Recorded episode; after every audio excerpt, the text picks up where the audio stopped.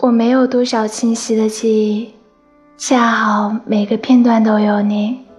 时光像琥珀凝结在一起，光阴分不出前后顺序。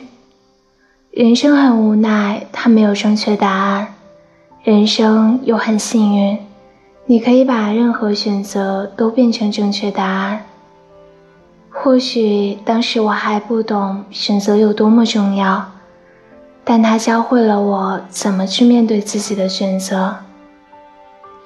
对于那个时候的我们，可能坚持比什么都重要吧。偶然写滔滔流逝的时光，也在反复冲刷我们每一个人。但是我觉得那段旧时光里，才是最精彩的我。